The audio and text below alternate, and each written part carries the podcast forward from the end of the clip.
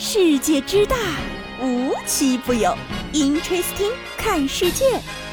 本节目由喜马拉雅青岛独家出品。Hello，大家好，欢迎收听本期的 Interesting，我是悠悠。最近啊，悠悠的生活被四个字母包围了，MBTI。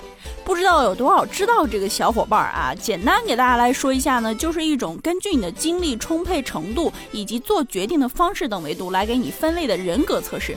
这个人格测试呢，一共有一百多道题。说实话啊，我一开始是很不想测的，因为题实在是太多了。但是啊，时间久了，你真的很难不注意到这个东西。因为前一段时间啊，他像在热搜榜买了包月，朋友的微信啊都后缀上了人格，各种群里甩链接，按头让你做。远到奥运冠军，我的朋友谷爱凌；近到隔壁工位，我的好同事，没有一个人逃得过 MBTI 的支配。好了，今天的节目呢，也跟大家顺带聊聊那些关于 MBTI 的那些事儿。请开始你的表演。前两天啊，我逼迫我的朋友做了这一百多道测试题，上厕所做，排队测核酸做，摸鱼也做。然后啊，一息之间，我就对朋友们有了新的认识啊！你果然是 INFP，你果然是人群中的调停者。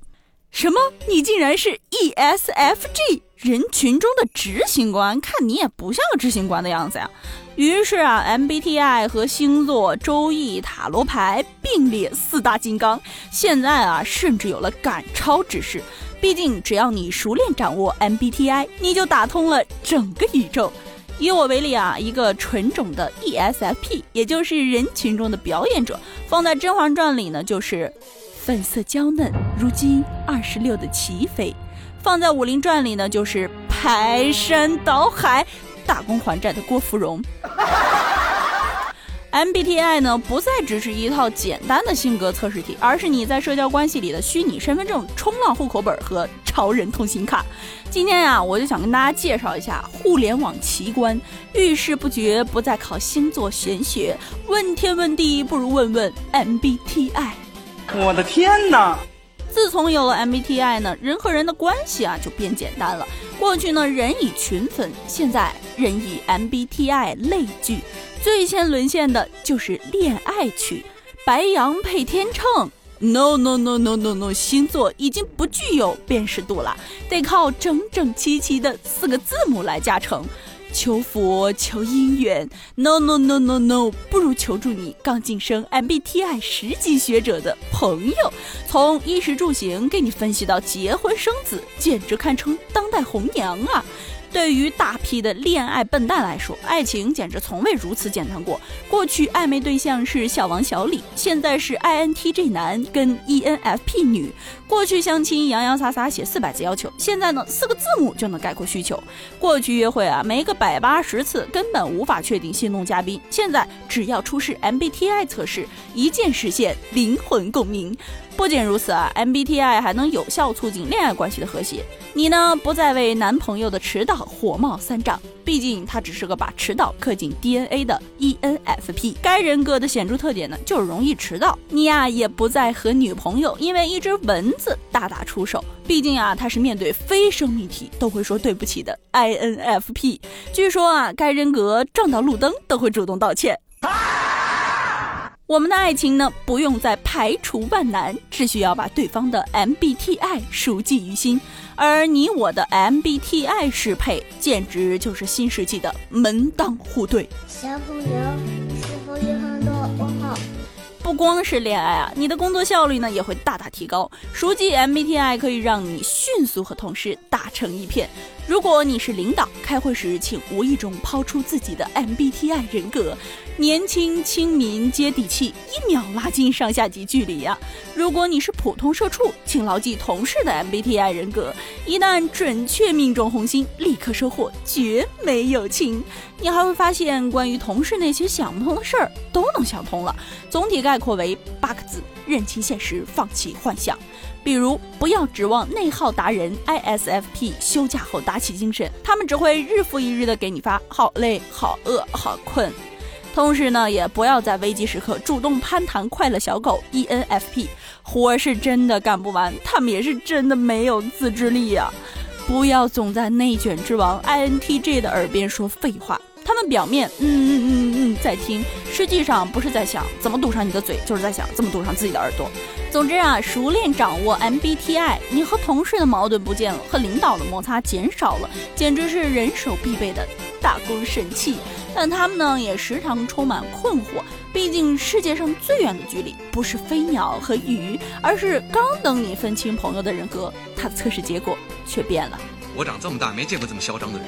于是你发现啊，这 MBTI 啊就是一种玩法，它可以指导你的生活，但区分不了你，更驾驭不了你。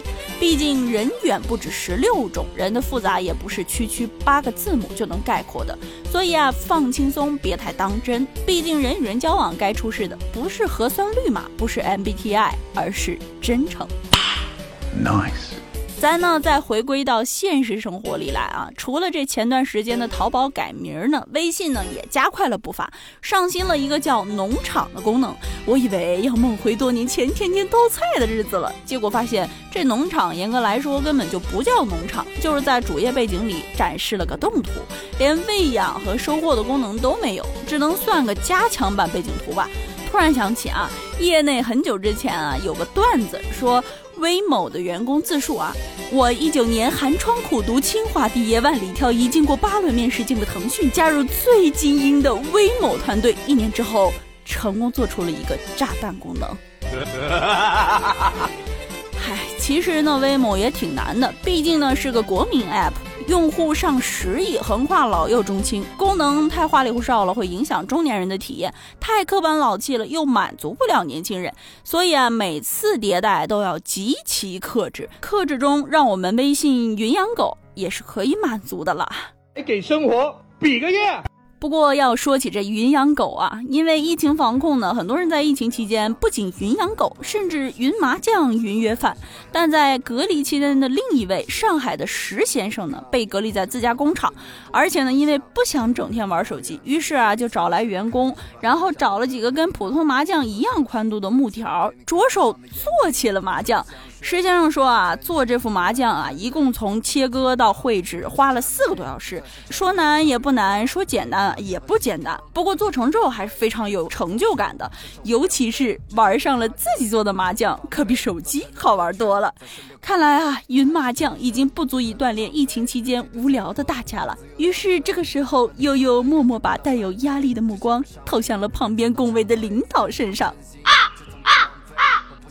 相信啊，这段时间大家都关注到了上海的疫情。前两天呢，还看到了上海人民开团买菜的团长制作了一个非常详细的思维导图。而这个思维导图呢，也就只是为了能够给大家更好的采购，并且呢，细化了每一个流程，保证不出错。这些团长的出现真的是让我非常敬佩啊！他们也都是自发组织和自愿帮助大家的，而且不管大家在什么环境下，出于什么条件下，他们的这份认真和细致是真的值得我们学习的。同时呢，也希望上海人民呢能够尽快的和疫情说拜拜。好了，那么今天我们的节目呢到这里也结束了，我们下期节目再见，拜拜。低落的夜，连起居都变得凄切，手中的烟不知道什么时候熄灭，不想那么矫情，和孤独忽然来袭，在某个瞬间来临，让理性觉得白起。我受了。多少排挤，周围的几两白银，这到底还是我吗？甚至我都怀疑，越想合群就意味着自我越少，到底放弃自由还是放弃面包？不想每次加班过的日夜颠倒，我不想每次都是一个人吃夜宵。我讨厌那些假的赞美，不够干脆，为什么就不能去做我自己，非要站队？都在装睡，我和自己干杯。如果这是孤独，那我就敬孤独万岁。你有多久没有哭了？你有多久没有笑？